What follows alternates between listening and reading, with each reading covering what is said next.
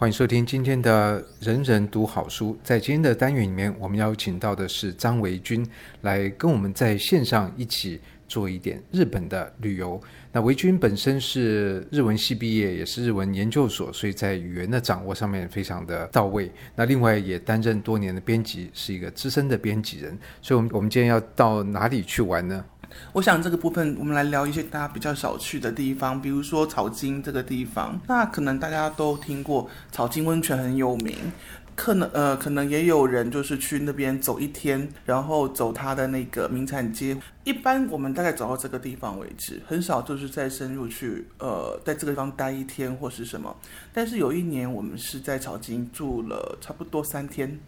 哇，住三天！我想，但第一个你自己本身因为学日文的关系，也常去日本，所以你大概去日本去了多少次啊？可能十几次有吧。所以等于是一个走厨房、走灶咖的这个概念。那草津到底在哪里呢？在群马县。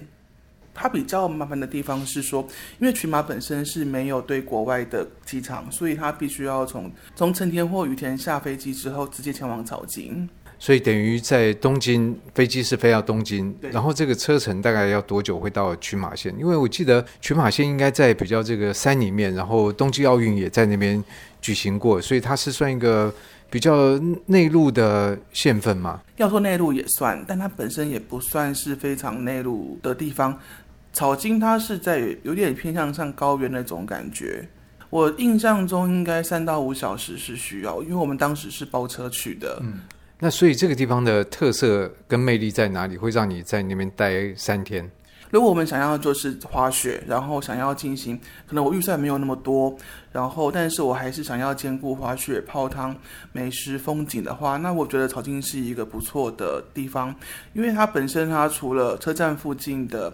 呃，旅馆之外，它这个地方还有很多民宿。我记得我们当时住的民宿，本身他们的民宿也是使用草津当地的温泉，所以温泉疗效也很好。重点是价格非常漂亮。我们那一年连暖气费一个晚上带早餐，差不多是六千五百块日币。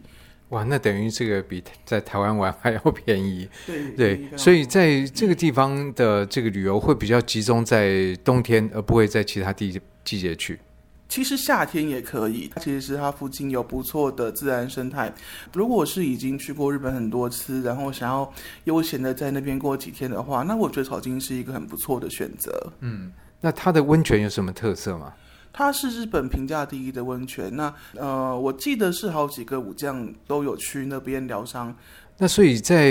你的去的这个经验里面，你就是到了东京，然后。搭铁路吗？还是搭公车？用什么方式到草进去？我们这一年用比较特殊的方式，我们包车去，因为我们全团十三个人，平均年龄大概是我当时算过是五十二岁。五十二岁，那基本上是跟长辈带长辈去，就是也不算老人家，但是你要要跟年轻人一样扛着行李上下火车，那个实在太辛苦了。所以当时我是找租车公司，然后我们直接包车从机场直接杀到草津去。所以等于十三个人，那也不是普通的这个小的巴士，它能够到的。其实后来我们有很多类似像这样的旅游经验。那草金这一次应该算是我第一次租车，所以我们采用的模式是说，我们分批租了两台车，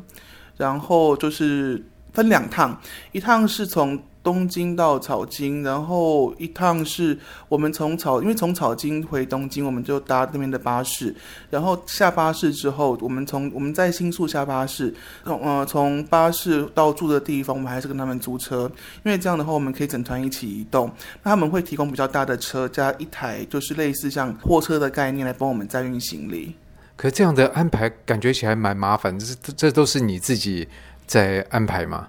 对，因为日本在租车这一块的规划超乎我们想象的成熟，所以之后草金是二零一六年去的，二零一七、一八、一九这三年的长辈团，我就自己去租大巴士，就是那种四十人坐的大巴士。所以这个要像你日文这么通的才比较好租吧？这样的方式用的人多吗？在台湾？在台湾应该是以旅呃旅游团为主。那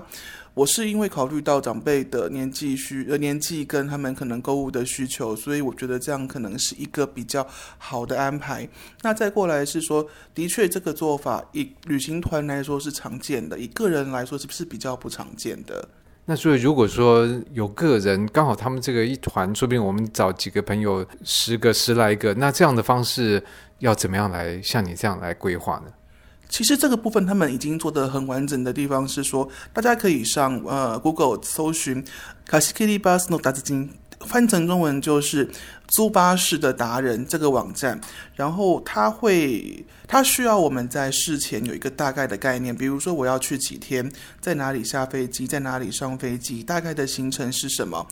你把这些东西都贴进去之后，他会把这些资料。 呃，分送给你要去的地方，你你指定的地方，比如说我今天觉得我今天去草津，那我觉得我可能还是在东京找巴士方便，他就会帮我把资料送给加入他们这个网站的巴士业者，那他们最多会有三三家公司跟我们报价。所以这有点就像我们在叫计程车一样，我们这个把我们的目的地，呃，从哪里上车，哪里到要要到哪里输进去，然后就有这些计程车，可能他平常自己的状况，他觉得可以接。对，然后他很方便的地方是，我们租过四十人，我们也租过十几个人，他等于就是说，他有所谓的大台计程车的概念，所以基本上不一定要二三十个人才能租大型车。如果我说不在意费用的话，十几个人他也他也是不在意。那如果说我们希望控制成本的话，他也是有小型车可以选。所以等于有兴趣的人，他可以在网络上面，他就填一些资料，他就可以接触到，他不用像比如说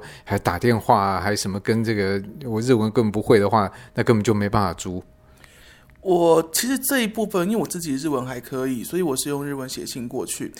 或者用英文可以试试看，也说不定。其实我们这一趟去草津，其实我们这一趟去草津，我还蛮意外的是说，我们找的这家租车公司它是懂中文的，所以其实这一趟我是全程用中文跟他就是处理我们租车的事宜。呃，也是有沟通期间，我们都是用日文，然后到了当地，呃，发现司机先生可以说一点，所以可以说一点英文。所以等于要用这种方式，不一定要限于这个对日文要有所掌握，甚至用中文也可以通，但英文大家也可以。英文或许有机会可以试试看，但是我没有试过。我目前这样跑下来的感觉是，其实日文不用到非常精通，大概可以好好的说明说，诶，我第几天人在哪里，然后，呃，我需要什么样的服务，比如说我可能，呃，车上有没有小朋友，或者是说。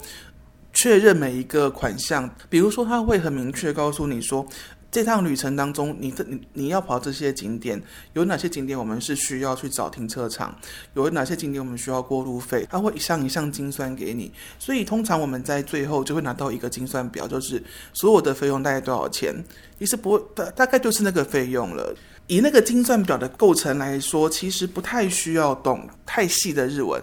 所以，但第一个我们要做比较完整的规划。如果万一有改变，那怎么办呢？但我们很少中途改变行程，因为通常我们如果像这样比较多人数的行程，只能减不能加。因为如果加的话，一方面时间上比较难管控，二方面减大多数不是不想去，是比如说成员团员累了，想要回旅馆休息，那就会说，比如比如说我们有一年去东北，我们住在八户那边，那一天本来是去完八户市场之后，我们要去青森那边，但是后来长辈就是说，哎，我们累了。觉得今天这样可以了，我们在两点钟回到八户，然后年轻人再分批出去玩，这样子、嗯、也是有这种事情会发生，会以这样的形式来改变行程。嗯，那当然，另外就是说，在费用上面，真的会比，比如说我们去坐火车会省很多吗？不会省很多，它甚至可能贵一点点，但是它的好处是在说我们在。呃，调配行程，或者是说我们在选择旅馆的时候，反而是可以有一个比较好的伸缩性。比如说，我今天租巴士，我们在去东北玩那一次，我们东北去了三次吧。有应该是在一八年去东北那一次，我们去住的温泉旅馆。呃，其实它设备还不错，然后也给了很大的房间，它几乎就是有有那种别馆，一人一栋，但是它收费相对便宜。但是我记得那一趟，就算是住宿费最贵的成员，含在整个行程，含机票、住宿、巴士，差不多四万出头，含一天两餐，大概大概四万出头。但是。一般来讲，我们如果是说要住到能够比如两个人独享一栋这样别馆的温泉旅馆。一般而言会再贵一点，那它的原因就是因为说，它这个旅馆其实是位于交流道附近，它不靠任何车站，所以它不具备就是我可以出车站，呃，我可以出车站就到旅馆，或者是我从旅馆到车站很近的这种便利性。但是当我们租巴士的时候，其实这个便利性就其实不那么需要了，因为我们是搭巴士进出，所以我可以去选设备很好，位于交流道附近，它交通不便利，但是它价格相对实惠的旅馆来住，所以从这样的一个谈话，我大家可以了解，就是说这种方式可能在交通费上面不见得会比较少，但是你可能总体的费用以及你这趟旅游的品质可以得到提升，因为这个巴士会让我们的活动性变得更高。同时呢，的确在旅行的时候拖着大小行李走，特别是如果你带的是长辈团，那真的是非常非常辛苦的一件事情。而这个如果租用巴士，就刚好可以可以说解决这个问题。对，而且巴士的另外一个好处是说，因为这个嗯，因为巴士它本身的灵活性很高，它只要有停车场。就可以解决它停就是停放的问题。基本上，大型旅馆几乎都有停，就是大型停车场。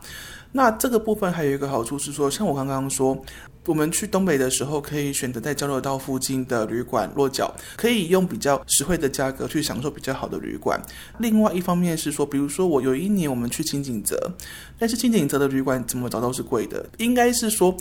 如果我们要兼顾交通性跟它的舒适性的话，甚至我们需要，我们希望能够泡个温泉的话，那它的整个收费上来说是会比较高。所以那一年我们采用的另外一个策略是，因为那个时候我是看人人的尽责那一本，那发现说其实。以轻井泽的所在位置来说的话，它隔壁的辽河高原可能是更好的选择。所以我透过地图去确认这个事情之后，应该是说我透过地图只看到旁边还有一个地方，然后也有景点，那是不是我可以去看一下这个地方的旅馆状况怎么样？所以我是我透过书的模式去了解说，诶，它全盘的一个。状况大概是怎么样？然后我可以做这样的调整，所以我最后是订了订的旁边的地区的旅馆，然后地方稍微远一点，但是第一个它的价格是实惠的。那第二个，我们即使我们自己有有包车的话，就不需要去顾虑到火车一定要什么时候去赶上，或者是说，呃，什么时候一定要到车站这种问题，或者玩的晚一点也没有关系。嗯，所以对我来说是方便的。